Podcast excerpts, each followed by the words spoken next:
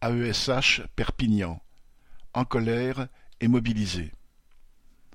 Au lycée Jean Lursa de Perpignan, la petite équipe des AESH, accompagnant des élèves en situation de handicap, s'est fortement mobilisée le 1er février, le jour de la grève nationale dans l'éducation. À la suite de la grève, le PIAL, pôle inclusif d'accompagnement localisé, était à l'arrêt. Les AESH, très dynamiques, ont manifesté avec banderoles et pancartes.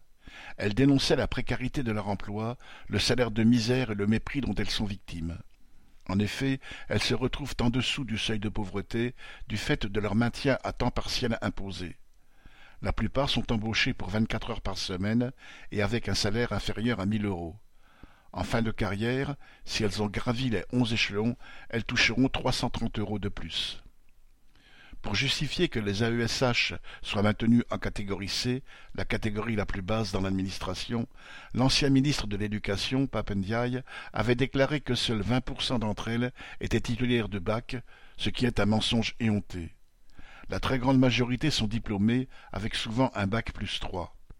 Quant à leurs compétences, elles affirment qu'elles sont certes utilisées, mais non reconnues. Enfin, les AESH sont majoritairement des femmes et elles se sentent méprisées en tant que femmes, maintenues en sous-emploi et sous-salaire. À l'URSA, elles n'ont pas dit leur dernier mot. Correspondant Hello.